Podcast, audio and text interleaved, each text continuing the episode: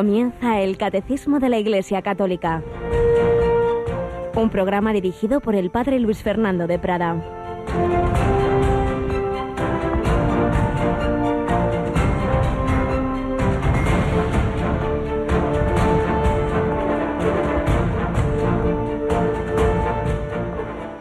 Trae tu dedo.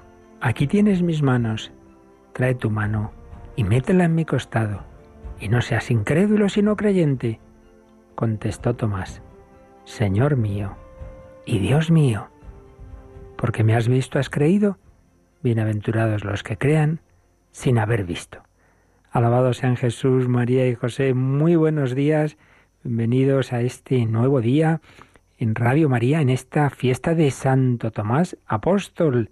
Este 3 de julio, la Iglesia recuerda a este apóstol, como decían los santos padres, su incredulidad nos ha hecho al final más bien a nosotros que la fe de, la Magdalena, porque nos ha llevado al final a esta magnífica profesión de fe. Señor mío y Dios mío, ¿quién le iba a decir a Santo Tomás que esa frase suya, pues millones y miles de millones de personas a lo largo de la historia la vamos a repetir y especialmente con esa buena devoción de decirla interiormente al Señor cuando se hace presente en la Santa Misa, en la consagración, Señor mío y Dios mío, al más escéptico, al que podríamos llamar patrono de los de los agnósticos de nuestro mundo y de los materialistas, si no toco, si no meto el dedo, si no meto la mano, no creeré.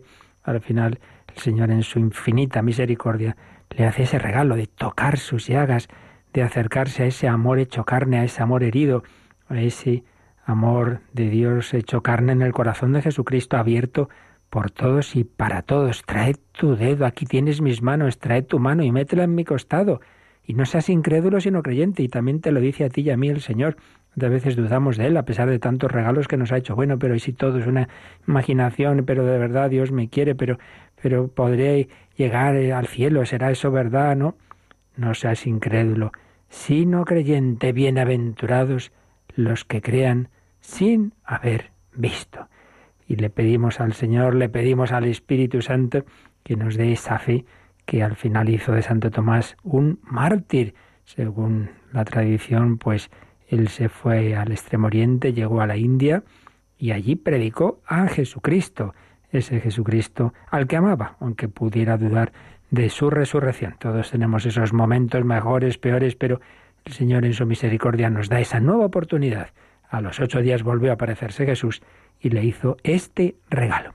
Tenemos hoy con nosotros a Cristina Rubio. Buenos días, Cristina. Muy buenos días, padre. Nos animan ejemplos así, ¿verdad? La verdad es que sí, para mí Santo Tomás es un ejemplo y un santo al que tengo mucha devoción y al que hay que mirar mucho porque, bueno, pues aunque nos deja este esta escena, ¿no? Pues esta escena que nos enseña a decir eso, ¿no? Señor mío y Dios mío.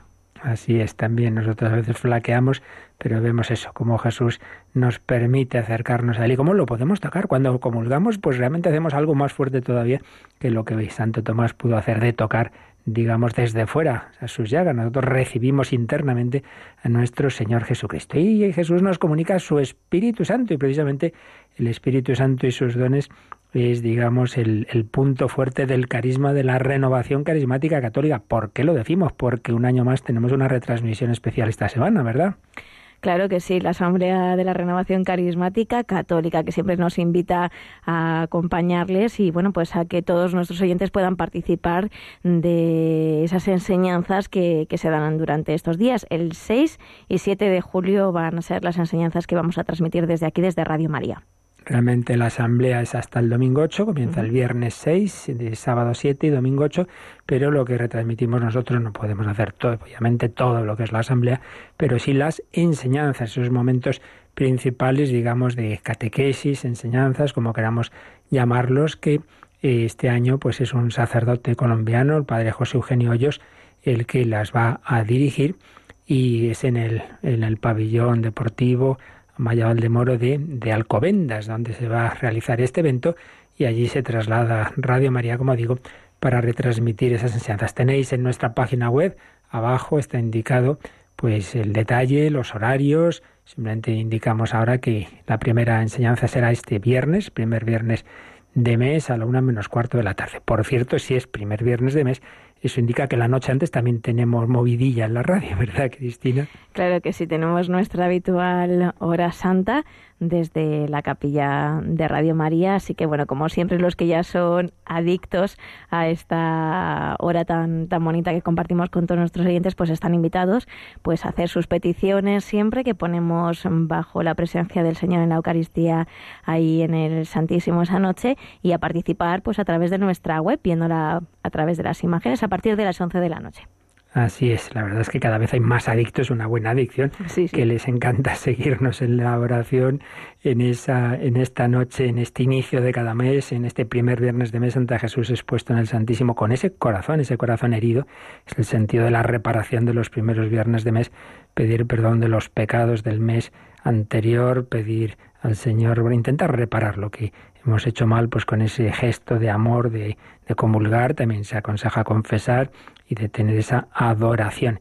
Y si queréis enviar vuestras peticiones, hasta mañana, que luego ya jueves ya no nos da tiempo, tenemos que eh, ordenarlas, imprimirlas, ponerlas ahí al pie del altar y ya sabéis, a través del correo electrónico horasanta.radiomaria.es. También hay quien le gusta hacerlo ya en directo, cuando estamos en, en directo, pues ahí en, en el Facebook o llamando al número de teléfono donde nuestros voluntarios recogerán la petición y nos la enviarán para ponerla ahí a los pies del Señor. Él sabe todo, por supuesto, pero bueno, hay quien le da más devoción el, explicitarla y, y, para ello, ya digo, también podéis llamar al 91 822 8010. Semana de oración, semana de hora santa y fin de semana de invocación especial al Espíritu Santo en que nos uniremos a nuestros hermanos de la renovación carismática católica en esta 40 Asamblea Nacional de, esta gran realidad eclesial. Pues vamos nosotros adelante recordando los inicios de otra realidad eclesial porque el Espíritu Santo no se está quieto, suscita uno y otro carisma por aquí y por allá. Estábamos hablando de cómo el Señor fue actuando en el alma de esa niña, luego joven, que ya falleció hace unos años, Kiara Lubick, iniciadora del, del movimiento de los focolares y que tiene mucho que ver precisamente con lo que estamos viendo ahora, de esa nota de la unidad de la Iglesia y del ecumenismo del que vamos a hablar hoy, porque pues es uno de los aspectos que el Señor especialmente hizo presente al alma de Chiara Lubick, el trabajar por la unidad, por la unidad de los cristianos en la Iglesia y la unidad de todo el mundo, que todos sean uno, como Jesús oró en su oración sacerdotal. Seguimos recogiendo algunos retazos de esa experiencia mística inicial en la vida de Chiara Lubick.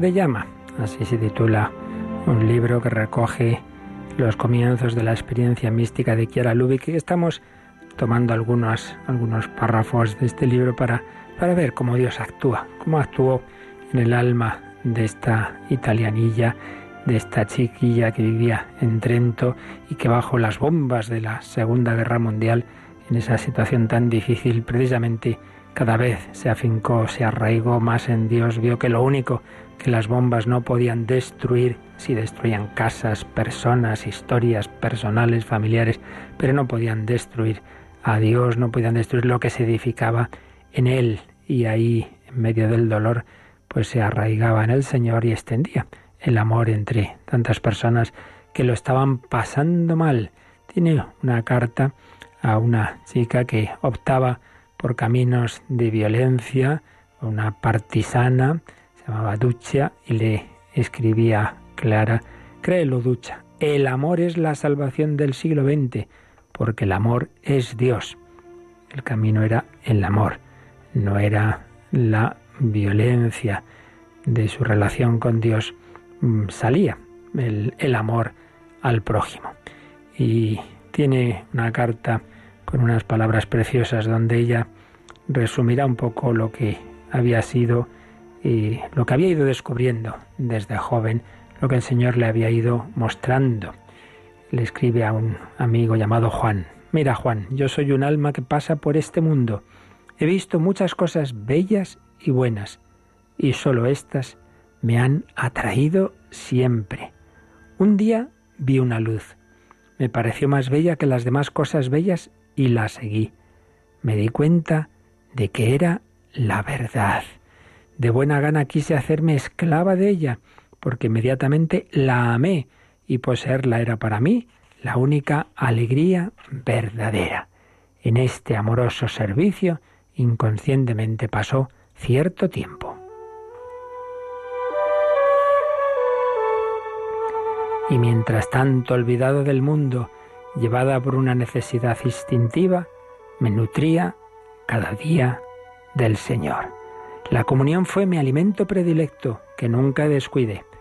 Luego me di cuenta, y había pasado algún tiempo, de que mi servicio a la verdad y mi amor a aquel alimento eran idéntica expresión de un mismo deseo.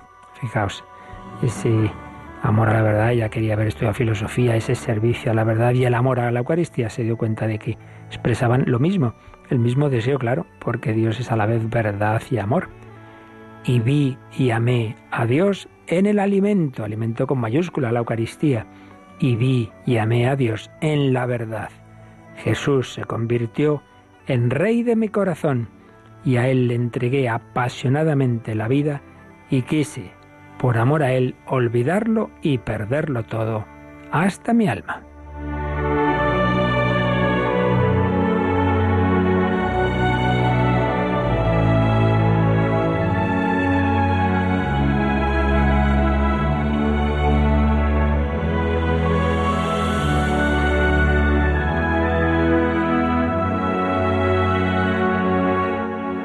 Todo se resume en esto, omnia mea tua sunt. Es el lema de nuestra vida renacida, escribía Chiara Afosca en abril de 1945, una frase latina, todo lo mío es tuyo, todo lo nuestro es del Señor. Esta podría ser una clave de lectura del tiempo vivido en esos años finales de la Segunda Guerra Mundial. Dios era su luz y guía y ella correspondía amándolo. Fijaos, escribía, quisiera amarlo como nunca ha sido amado. Trabajo para que sea amado. Expresiones, por cierto, parecidísimas a las de Santa Teresita del Niño Jesús. Vemos cómo el Espíritu Santo va trabajando las almas cada una de una manera, pero el fondo siempre es parecido. De aquella niña francesa que se santificó en 24 años de vida en un Carmelo, o de esta joven italiana que tuvo una vida mucho más larga, pero siempre movidas en ambos casos por el amor. Una vida de donación mutua que luego ella regalaba a los demás. Se caracterizaba por el deslumbre, la novedad inaprensible y al mismo tiempo luminosa del desvelar del reino de los cielos, el cual se parecía a un dueño de una casa que saca de sus arcas lo nuevo y lo viejo, esa expresión de Jesús que recoge aquí el autor de, este libro sobre esa experiencia mística de Chiara Lubick.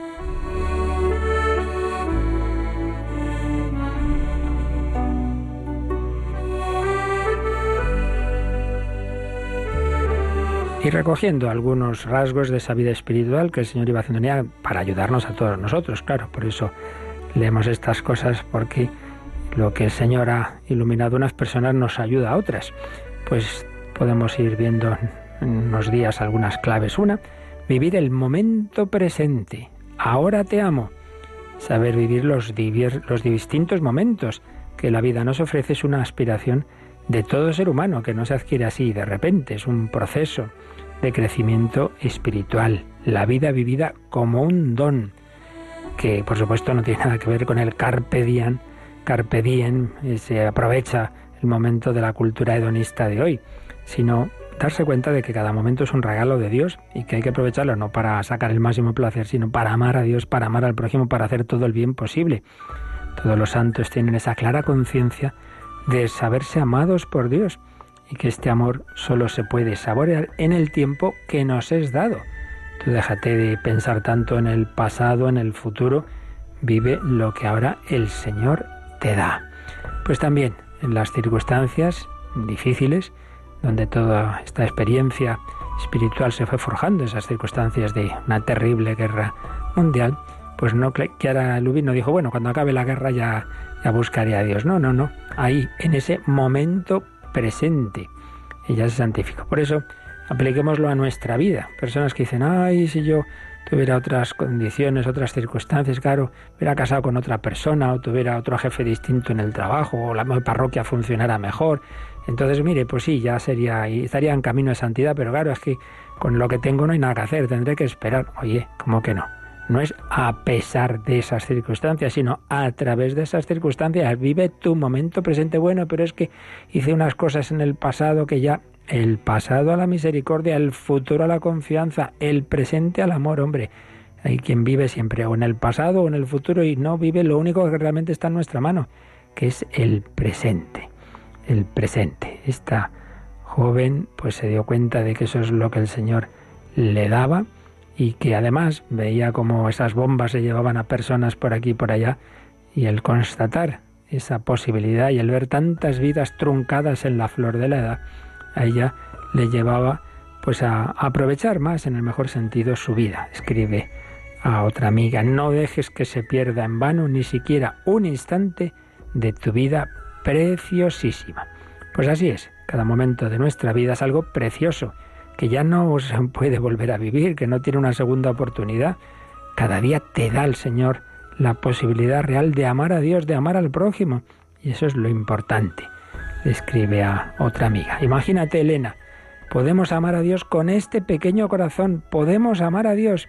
Nadie nos quitará este amor, ni siquiera el bombardeo más terrible. Nos quedamos hoy con este mensaje. Podemos amar a Dios, podemos amar al prójimo, nadie nos lo quitará, ni un bombardeo, ni una enfermedad, ni una jugada que nos ha hecho esa persona que no nos lo esperábamos, pues así se lo pedimos al Señor, vivir el momento presente, en el camino de la fe, la esperanza y el amor.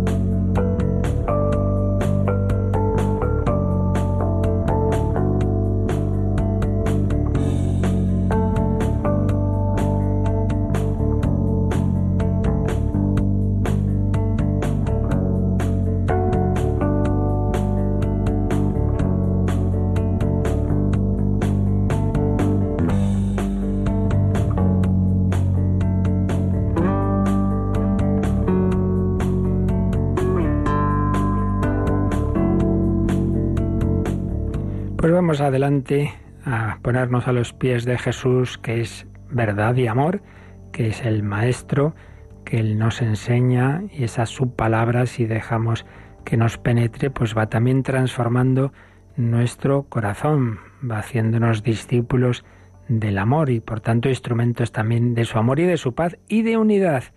Si vivimos con Cristo, pues seremos instrumentos de unidad, de fraternidad. Y estamos precisamente viendo esa nota de la Iglesia, que es la unidad. La Iglesia es una, una santa, católica y apostólica. Hemos comenzado por la nota de la unidad. Vimos que eso significa, por un lado, unicidad, Cristo ha fundado una única Iglesia, y por otro lado, unidad, unidad interior, porque junto a la diversidad en tantas cosas, sin embargo, lo esencial es común. ¿Qué? La fe. Pues ante todo la fe.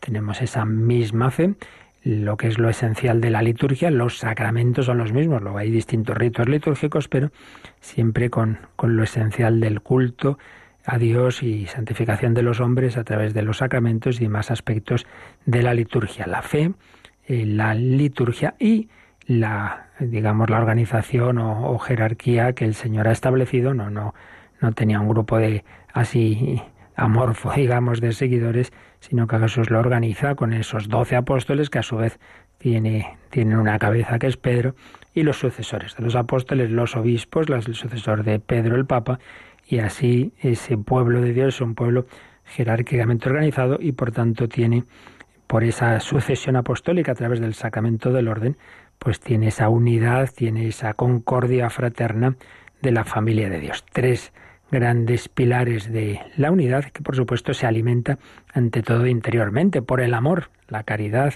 el amor de Dios, el, alma común de todo el cuerpo místico que es el Espíritu Santo, el amor del Padre y del Hijo. Tiene también, todos recibimos ese alimento diario que es la comunión, que es la Eucaristía. Todos recibimos al mismo Jesucristo, todos tenemos a la misma Madre, la Virgen María. En fin, todo lo que hace que vivamos esa unidad. Y tanto cuando nos separamos de esos principios, pues también, claro, vienen las heridas de la unidad, que fue lo siguiente que veíamos, como eso puede ocurrir a, niveles más pequeños y ocurre tantas veces en nuestras comunidades parroquiales, movimientos, etcétera, pues disensiones, uno que se va de aquí, que se enfada porque me han dicho no sé qué, no sé cuántos, pero que también ha ocurrido a nivel mucho más grande, pues en esas rupturas de la unidad de la Iglesia que ha habido en la historia.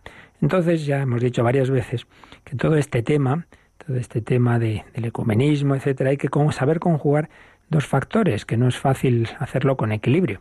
Por un lado, pues esa certeza que tiene la Iglesia y que recoge el catecismo en varios lugares, de que Jesucristo fundó una única Iglesia, como dice el número 816 del catecismo, citando el Vaticano II, esa Iglesia, nuestro Señor Jesucristo la entregó a Pedro para que la pastoreara, le encargó a él y a los demás apóstoles que la extendieran y gobernaran.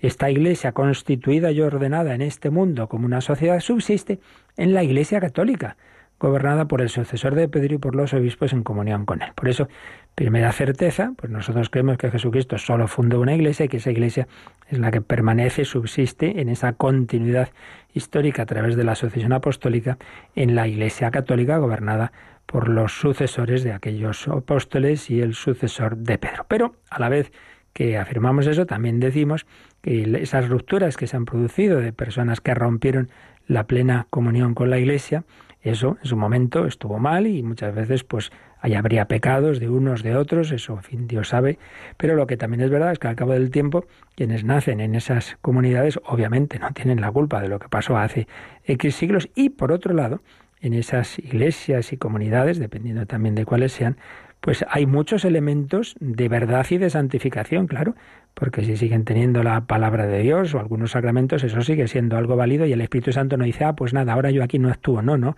Dios actúa, se sirve de todo, ¿no? Como también incluso en el que no ha recibido ni, ni el Evangelio de ninguna manera, pues Dios, Dios con su gracia tiene caminos extraordinarios para que llegue llegue a todo corazón esa posibilidad de responder a la invitación que Dios nos hace a su amistad. Entonces, hay elementos de santificación y de verdad, dice también el catecismo, fuera de los límites visibles de la Iglesia. Entonces, el unir estas dos eh, certezas, pues eh, de, ello podemos, eh, digamos, equivocarnos por, por ambos extremos. Uno, pues el más habitual en nuestro tiempo, como es un tiempo de dictadura del relativismo, decir, bueno, qué más da ser católico, protestante, ortodoxo, anglicano, evangélico, da igual. Bueno, pues no da igual, no es lo mismo eh, un desayuno magnífico con unas unas napolitanas que un pan duro, pues no es lo mismo, mire, no, no es lo mismo que Jesús esté en la Eucaristía o que no esté, no es lo mismo, y tantas otras cosas, ¿no? Entonces no, no se trata de, de un irenismo fácil, por eso el ecumenismo no quiere decir, mire, pues olvidémonos de lo que creemos cada uno, lo importante es que seamos muy amigos y ya está. No, no, eso no es así. Pero también por el otro extremo, qué tontería es esta del ecumenismo, pues la verdad está aquí y los demás pues están en camino de perdición. Oiga, que eso tampoco, que, y además puede ocurrir y ocurre que personas que tienen, que tenemos todos los elementos de verdad y santificación en la Iglesia, pues si uno no los vive o los vive con soberbia y estar más lejos de Dios que uno que teniendo menos elementos en otra una comunidad separada, pero los vive a fondo, vive la palabra de Dios, la asimila, vive su bautismo y acabe mucho más cerca de Dios que el que aquí tenía todo. Pues claro que sí. Entonces hay que conjugar ambas realidades. ¿Y cómo se conjugan? Bueno, pues con ese deseo de poner de nuestra parte todo lo posible para algo que de por sí el resultado final pues será un milagro, un don de Dios, que es la plena unidad, la plena comunión. Y eso es el movimiento ecuménico, que de alguna manera siempre ha estado presente, pero que sobre todo desde hace más o menos un siglo, pues es un, un deseo, en, tanto en comunidades eh, separadas de la Iglesia Católica como dentro de la Iglesia, cada que ha ido a más. Y particularmente de una manera, digamos, como más oficial, institucional, desde lo alto de la Iglesia Católica, se está promoviendo fuertemente, muy, muy en particular, ya digo, no es que antes no se diera, pero bueno, especialmente se ha destacado pues desde los inicios de, de, lo que sería el Vaticano II con el pontificado de Juan XXIII, luego Pablo VI, aquel famoso encuentro con el patriarca Atenágoras, ese abrazo que se dieron, ¿no? Pues en la cabeza de la Iglesia Católica Pablo VI y de la Iglesia Ortodoxa en Constantinopla, que en su momento se excomulgaron mutuamente hace siglos, ¿no? Un momento de ruptura terrible no recuerdo mal, en 1054, pues ese abrazo ecuménico. Pero luego Juan Pablo II, madre mía, en sus 27 años de pontificado, cuantísimos gestos ecuménicos, cuantísimos viajes, cuántos esfuerzos tan grandes. Yo no, sé si le quedó alguien con quien hablar y con quien encontrarse a Juan Pablo II. Eh, un esfuerzo tremendo y una gran encíclica sobre la unidad, sobre el ecumenismo, ut unum sin, es decir, que sean uno esas palabras de Jesús en la oración sacerdotal. Pues sí, un esfuerzo muy grande. Y luego Benedicto XVI, que nace en una nación alemana, Alemania, donde se vive de una manera pues, pues muy, digamos, diaria lo que es lo que es la ruptura y lo que es la, el deseo ecuménico, porque Alemania, como sabemos, media Alemania es, o menos de media es católica y otra media es luterana. Entonces, bueno, él sabe muy bien y además con su grandísima formación, pues cuánto también hablado y, siempre con ese deseo de, de, mostrar bien la doctrina católica y de, y de comprender a los demás y de resaltar lo que nos une, etcétera, y también pues con otros gestos ecuménicos. Y ahora el Papa Francisco, pues lo mismo, ahora se encontró con el, con el patriarca que sucedía, que había sucedido, y con otros por medio, claro, al patriarca Atenágoras, con quien se encontró Pablo VI, pues él él también con el patriarca Bartolomé y bueno, con tantos otros líderes y de tantas comunidades, en fin, todos los esfuerzos de nuestra parte para lo que es un ecumenismo bien entendido. ¿Y qué es eso de un ecumenismo bien entendido? Bueno, pues eso es lo que vamos a ver a partir de ahora en el catecismo y concretamente a partir del número 820, bajo el título Hacia la unidad. Así que, Cristina, cogemos el catecismo y vamos a ver en unos días una, una síntesis de algo que obviamente desarrollado pues nos llevaría mucho tiempo. Y para eso ya tenemos otros espacios en Radio María, pero aquí vamos a ver lo esencial resumido por el propio catecismo sobre los textos, sobre todo del, documento de ecumenismo del Vaticano II, Unitatis Redintegratio, aunque también nosotros añadiremos algunas cosas de esa encíclica de Juan Pablo II, Ut Unum. Vamos con el catecismo, número 820. Aquella unidad que Cristo concedió desde el principio a la Iglesia, creemos que subsiste indefectible en la Iglesia católica y esperamos que crezca de día en día hasta la consumación de los tiempos. Cristo da permanentemente a su Iglesia el don de la unidad, pero la Iglesia debe orar y trabajar siempre para mantener, reforzar y perfeccionar la unidad que Cristo quiere para ella. Por eso, Cristo mismo rogó en la hora de su pasión, y no cesa de rogar al Padre por la unidad de sus discípulos, que todos sean uno, como tú, Padre, en mí y yo en ti, que ellos sean también uno en nosotros, para que el mundo crea que tú me has enviado. El deseo de volver a encontrar la unidad de todos los cristianos es un don de Cristo y un llamamiento del Espíritu Santo. Pues así, con este número 820, un poquito largo, como veis, con varias citas, pues tenemos una introducción y una síntesis de lo que es este deseo ecuménico. Bueno, un deseo que a fin de cuentas eh, se remonta al propio Jesús y por eso eh, veis que aparece mucho en todo este tema esa frase del Señor, como no podía ser de otra forma, en la que llamamos la oración sacerdotal, cuando terminan esos diálogos de Jesús en la última cena que nos recoge el evangelista San Juan, Jesús se levanta y hace, diríamos así, como una especie de gran plegaria eucarística antes de ir al sacrificio, antes de empezar su pasión, antes de irse a Getsemaní, Jesús hace esa gran plegaria, el sumo sacerdote se dirige al Padre y tiene esa oración tan, tan bella que nos recoge ese capítulo 17 de San Juan. Os aconsejo que la cojáis, que la leáis, que la, que la meditéis, eh, porque realmente es, es maravillosa.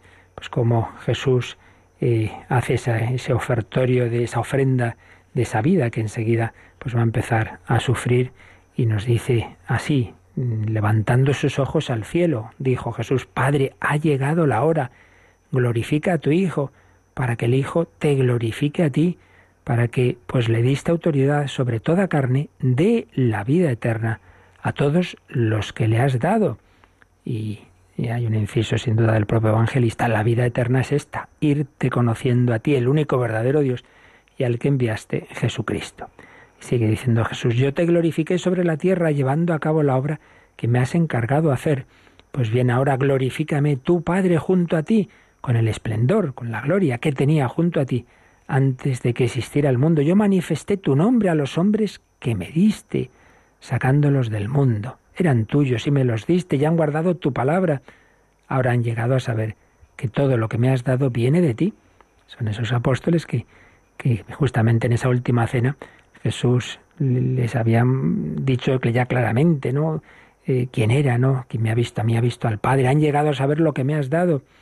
Han, sabido, han llegado a saber que eso viene de ti, porque las palabras que me confiaste se las he entregado a ellos y ellos la acogieron, las acogieron. Y así han conocido que yo he salido de ti y creyeron que tú me enviaste. Entonces, tras esto empieza a hacer, digamos, somos sacerdote a interceder, a pedir al Padre por, por toda la humanidad, como hace el sacerdote cuando celebra la misa. Yo ruego por ellos, no ruego por el mundo, sino por los que me has dado, porque son tuyos, y todo lo mío es tuyo, y lo tuyo mío, y he sido glorificado en ellos.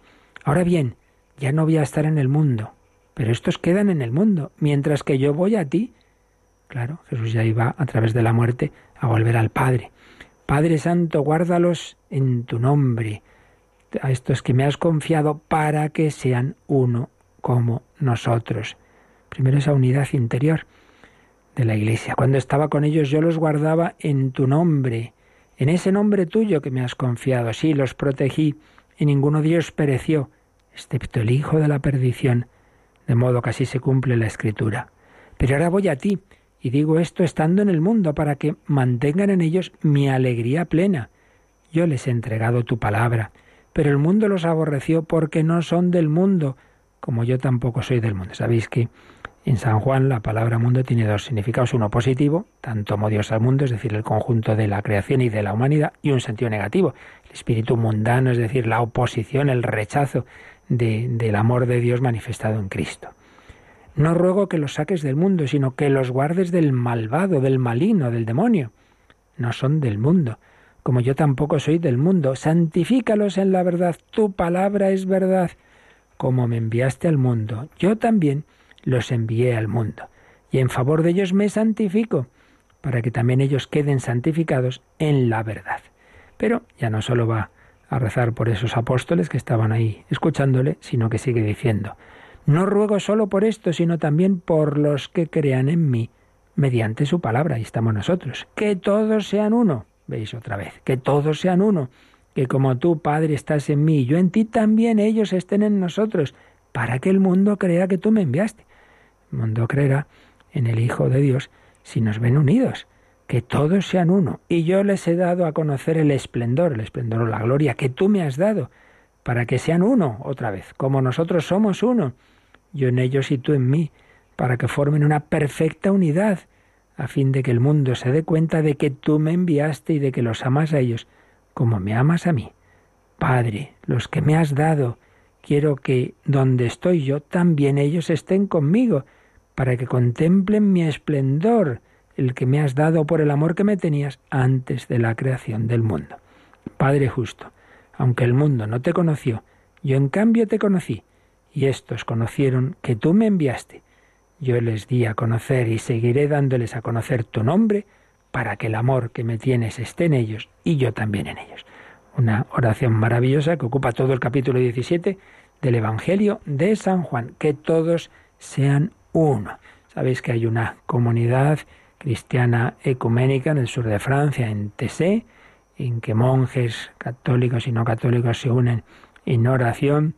Podemos escuchar estos días algunas algunos de los cánticos de esa comunidad, concretamente ahora, pues en un momento de oración, uniéndose a la oración sacerdotal de Jesús y con María, la madre, la madre que siempre quiere unir a los hijos, escuchamos y oramos un Magnificat de esta comunidad de Tese.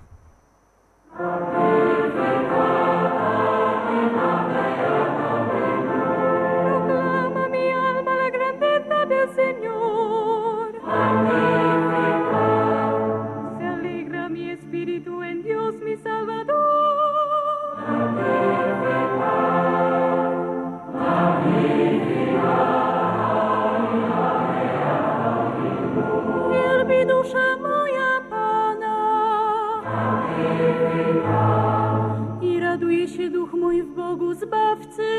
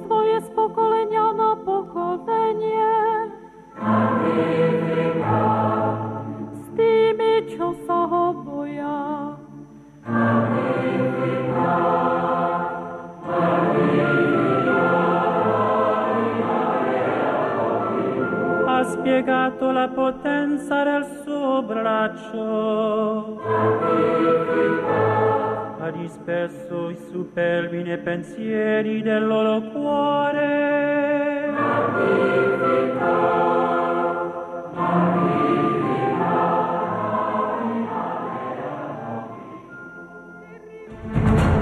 Descubre la fe de la Iglesia a través del Catecismo de 8 a 9 de la mañana en Radio María. Que todos sean uno, hemos oído varias veces decir estas palabras a Jesús en esa llamada oración sacerdotal y precisamente el catecismo que nos la ha citado aquí nos sugiere que leamos el número 2748, que es ya de la última parte del catecismo, la parte sobre la oración, porque ahí nos dice unas palabras sobre esa oración, sobre esa oración de la hora de Jesús, de la oración sacerdotal. Leemos este número 2748, Cristina. En esta oración pascual, sacrificial, todo está recapitulado en él Dios y el mundo, el verbo y la carne, la vida eterna y el tiempo, el amor que se entrega y el pecado que lo traiciona, los discípulos presentes y los que creerán en Él por su palabra, su humillación y su gloria. Es la oración de la unidad. Es la oración de la unidad. Pues una síntesis preciosa nos ha hecho aquí este número. Como ahí todo está presente, Dios y, y el mundo creado, el verbo, el logos, el Hijo y la carne, el verbo que se ha hecho carne en la vida eterna y el tiempo, el amor y el pecado que rechaza ese amor. Se habla de, del Hijo de la perdición, los discípulos que estaban ahí presentes, los apóstoles y los que creerán, los que creeremos en Él. Y esa petición de la unidad. Bueno, pues hemos visto cómo este número 820, en primer lugar, comienza por recordar, citando el decreto de ecumenismo del Vaticano II, Unitatis Redinte Gratio, que la unidad que Cristo concedió desde el principio a su iglesia subsiste, indefectible, en la iglesia católica. Eso está, hay una iglesia y esa iglesia es una, sí. Pero por otro lado, nos dice también el catecismo que la iglesia es un don de Dios, sí, pero todos los dones hay que cuidarlos. Por eso dice, la iglesia debe orar y trabajar siempre para mantener, reforzar y perfeccionar la unidad que Cristo quiere para ella. Entonces, en primer lugar, dentro de la propia Iglesia Católica, ese don de la unidad tenemos que cuidarlo. Entonces uno empieza a hacer tonterías y a no hacer caso a lo que le dice eh, el Papa, el Obispo, a, negar las verdades de la Iglesia, a mm, romper una y otra vez siempre a su aire pues con, con, esa unidad en los distintos ámbitos no de la iglesia pues hombre no eso no responde mucho a los deseos del Señor. Hay que orar y trabajar siempre para mantener, reforzar y perfeccionar la unidad que Cristo quiere para ella, que todos sean uno. Bien, eso digamos a nivel interno. Pero luego nos encontramos con esta situación histórica, esa ruptura, esas rupturas que se han ido produciendo en la historia. Dejemos ahora el juicio histórico, eso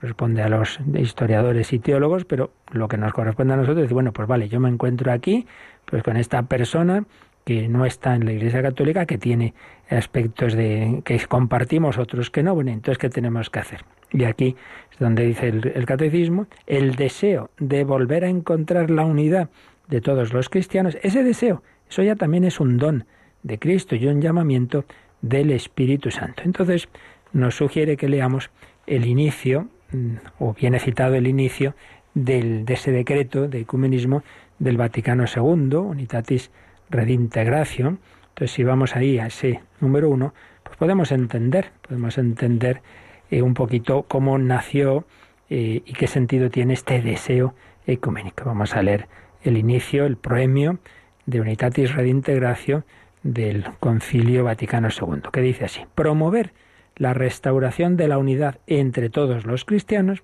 es uno de los principales propósitos del Concilio Ecuménico Vaticano II. ¿Por qué? Pues porque una sola es la Iglesia fundada por Cristo Señor. Sin embargo, muchas son las comuniones cristianas que a sí mismas se presentan ante los hombres como la verdadera herencia de Jesucristo. Todas se confiesan discípulos del Señor, pero sienten de modo distinto y siguen caminos diferentes, como si Cristo mismo estuviera dividido. Claro, esta división, añade el concilio, contradice abiertamente a la voluntad de Cristo, es un escándalo para el mundo y daña a la causa santísima de la predicación del Evangelio a todos los hombres. Pero el Señor de los siglos, que sabia y pacientemente continúa el propósito de su gracia sobre nosotros pecadores, ha empezado recientemente, esto se escribe hace 50 años, ha empezado recientemente a infundir con mayor abundancia en los cristianos desunidos entre sí el arrepentimiento y el deseo de la unión. Muchos hombres en todas partes han sido movidos por esta gracia, y también entre nuestros hermanos separados ha surgido un movimiento cada día más amplio, por la gracia del Espíritu Santo, para restablecer la unidad de todos los cristianos. Participan en este movimiento de la unidad llamado ecuménico los que invocan al Dios Trino y confiesan a Jesús Señor y Salvador, y no solo cada uno individualmente, sino también congregados en asambleas en las que oyeron el Evangelio y a las que cada uno llama iglesia suya y de Dios. Sin embargo, casi todos, aunque de manera distinta, aspiran a una iglesia de Dios única y visible, que sea verdaderamente universal y enviada a todo el mundo, a fin de que el mundo se convierta al Evangelio y de esta manera se salve para gloria de Dios. Pero así empieza este decreto, este documento, Unitatis Redintegratio del Vaticano II, recordando el deseo de Jesús y recordando cómo, ante la desunión que se ha ido produciendo, pues el, mismo Espíritu Santo ha ido suscitando, tanto dentro de la Iglesia Católica como en comunidades separadas, ese deseo de decir, hombre, esto no puede ser, hay que hacer algo, ese movimiento ecuménico. Ojo, precisemos, hay dos palabras que a veces confundimos para hablar de, esta relación, de este diálogo entre la Iglesia Católica y los demás. Cuando estamos hablando de la relación con los demás cristianos, es decir, como aquí dice el Vaticano II, aquellos que aceptan el Dios uno y trino y confiesan a Jesús Señor y Salvador, todos los que creemos en Jesucristo como verdadero Dios, Hijo eterno de Dios, que nos ha revelado al Padre y al Espíritu Santo, es decir, esa fe en la Santísima Trinidad y en Cristo como Dios, eh, y luego ya a partir de ahí es donde pueden empezar las divergencias. Entonces el diálogo con quienes partimos de esa fe es lo que llamamos ecumenismo, diálogo ecuménico. En cambio, cuando estamos hablando de religiones no cristianas, judaísmo, islam, etcétera, entonces es lo que llamamos diálogo interreligioso. Por eso, eh, seamos precisos, cuando hablamos de ecumenismo, no, se debe decir, un viaje ecuménico porque el Papa visita a los musulmanes. No, eso es diálogo inter, interreligioso. Ecumenismo propiamente lo reservamos al diálogo intracristiano, de aquellos que aceptamos a Jesucristo como Dios y la Santísima Trinidad. Pues bien, es un deseo que el Señor ha ido suscitando y, y es lo que vamos a ir viendo cómo qué, tenemos que hacer? ¿Cuál es el camino del verdadero ecumenismo? Ya se deduce todo lo que hemos estado diciendo estos días y hoy he vuelto a repetir que no se trata de un fácil irenismo, bueno, pues aquí cedemos tú en esto, tú en lo otro, en esta cosa de doctrina pues yo me la callo, tú la otra, no es eso, no, no, no se trata de ser infieles a la propia conciencia, a lo que pensamos que es la verdad, pero sí que es verdad que podemos destacar las cosas que nos separan o al revés, la que nos unen y trabajar en lo que podemos unidos y rezar juntos y muchas cosas muy buenas y que eso sin ninguna duda va dando sus frutos, porque esto es un poquito, bueno, como pasa en otros ámbitos humanos, ¿no?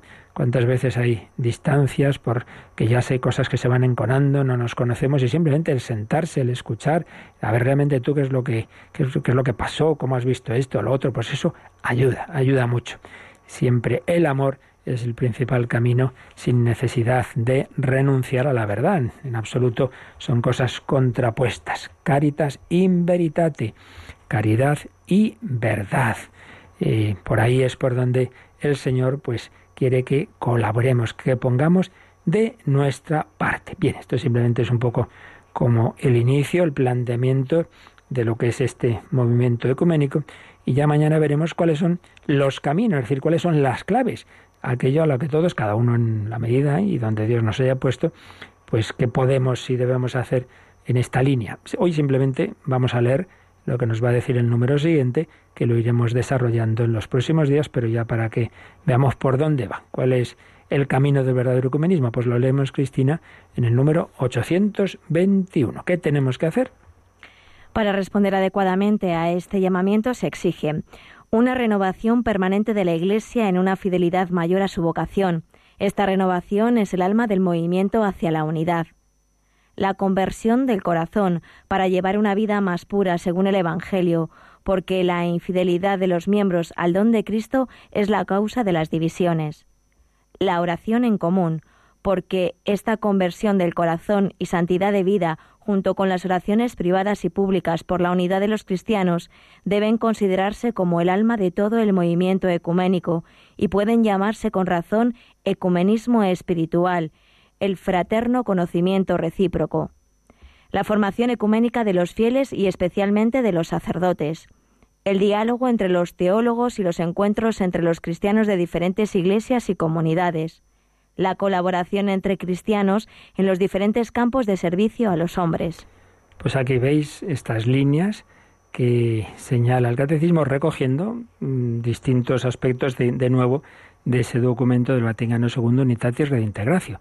Eso que se escribía por aquellos años 60, cómo lo han ido luego pues cumpliendo en primer lugar, como decíamos, los papas, ¿no? Juan XXIII, Pablo VI, Juan Pablo I apenas le dio tiempo en su mes de pontificado, Juan Pablo II le dio tiempo a todo y más. En sus 27 años, pues tanto diálogo interreligioso como ecumenismo por aquí y por allá.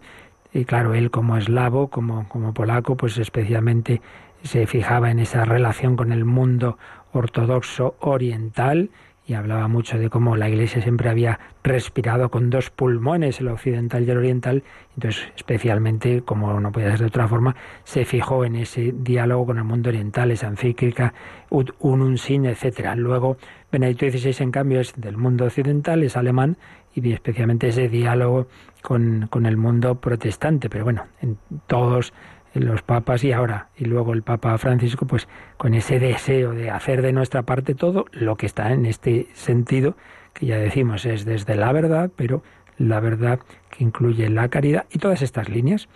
Por supuesto, empezar porque tenemos siempre todos que renovarnos y convertirnos, claro. Porque muchas veces en nuestras vidas hay líos, pues porque no somos santos, no faltaría más. ahí vienen tantas divisiones. Eso siempre es el presupuesto, renovación y conversión, pero luego oración en común. Pues, por ejemplo, todos recordamos aquellos encuentros impresionantes, ¿no? Que Juan Pablo II convocó de una manera especialmente solemne en dos ocasiones en Asís. Oración en común, fraterno conocimiento recíproco. Hombre, vamos a escucharnos, vamos a conocernos, formación ecuménica de los fieles y especialmente de los sacerdotes. Se pusieron desde entonces asignaturas, desde el Vaticano II, asignaturas de ecumenismo en los seminarios, diálogo entre teólogos y colaboración en muchas cosas. Eh, de sobre todo de, servicio al bien común, de justicia, de promoción de, temas sociales, hombre, pues eso estamos todos de acuerdo, pues hagamos juntos cosas eh, católicas y no católicas. Son las líneas de un verdadero ecumenismo que apuntaba el Vaticano II, que recoge aquí el catecismo y que explicaremos, si Dios quiere, los próximos días. Pues de nuevo, escuchando a Tessé con palabras de nuestra Santa Teresa, que tanto rezó y sufrió cuando pues llegaban las noticias de la ruptura luterana, nada te turbe, pues pedimos al Señor esa paz y esa unidad interior y también hacia afuera en su iglesia. Nada te turbe, nada te espante y mientras oímos y meditamos esto, también si alguno de vosotros lo desea, puede hacer sus consultas sobre este o cualquier otro tema que le podamos ayudar.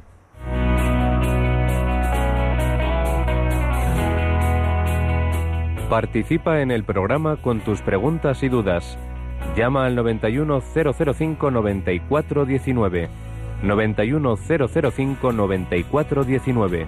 También puedes escribir un mail a catecismo arroba radiomaria.es. Catecismo arroba radiomaria.es.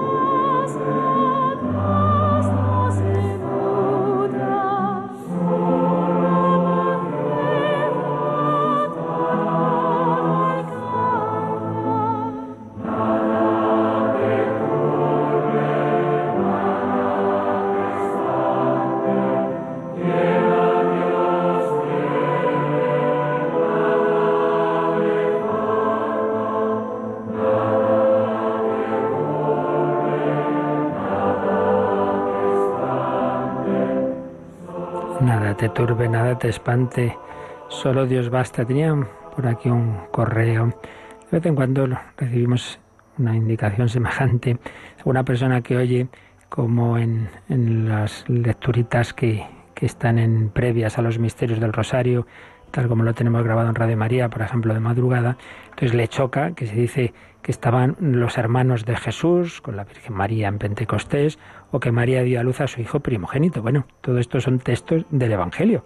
Pasa que ya hemos explicado muchas ocasiones que en la lengua semítica hermanos no solo son los hermanos, Jesús no tenía hermanos en nuestro sentido, sino parientes en general, parientes cercanos, y además es que nos consta que algunos que llama el Evangelio hermanos de Jesús sabemos que son hijos de otra María que aparece en el Evangelio, eran primos, segundos o terceros de, Jesús, pero es que eso es lo que pone el Evangelio, que hay que saber entender y dio a luz María su hijo primogénito. Primogénito no es un término que quiere decir que fue el primero de otros que luego tuvo. No, no, María no tuvo más hijos.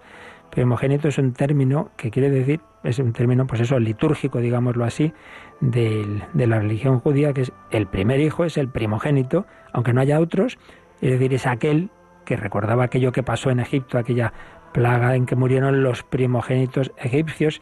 Entonces es la ofrenda a Dios de ese hijo que te ha dado, haya o no otros. La prueba de que esto es así, entre otras muchas, es que en la, arqueología muchas veces confirma lo que nos dicen los evangelios. Bueno, pues hace años se descubrió una tumba en Israel que, de una mujer que decía, en la, la lápida ponía, Dios murió al dar a luz a su hijo primogénito. Obviamente no pudo tener otros, si murió al dar a luz a su hijo primogénito. Por tanto, de nuevo, aquí lo único que decimos nosotros es lo que pone el Evangelio, que hay que entender bien. Y luego también dice, Señor Jesús fue elevado al cielo. Hombre, ascendió él por su fuerza, sí, pero también se puede decir fue elevado, porque no hay que olvidar que estamos hablando de una humanidad, y esa humanidad, el Padre, el Hijo, como Dios y el Espíritu Santo la elevan. Entonces no solo de María podemos decir que fue elevada al cielo, ella es criatura, pero también la humanidad de Cristo fue elevado al cielo. Pues de nuevo eso está en el texto bíblico. Por tanto, no es que sean errores de quien ha hecho estos textos, esta traducción, está en la palabra de Dios que hay que entender bien. Pues de nuevo vemos la importancia de la formación. Con mucho gusto, por supuesto, pues todas las dudas que tengáis, pues nos las decís así como, como ha hecho esta comunicante. Para vivir en la paz y en la unidad, para que nada nos turbe, nada nos espante.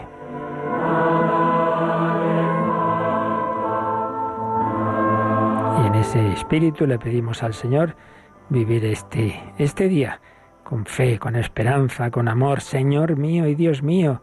Bienaventurados los que crean sin haber visto. La bendición de Dios Todopoderoso, Padre, Hijo y Espíritu Santo, descienda sobre vosotros. Alabado sea Jesucristo.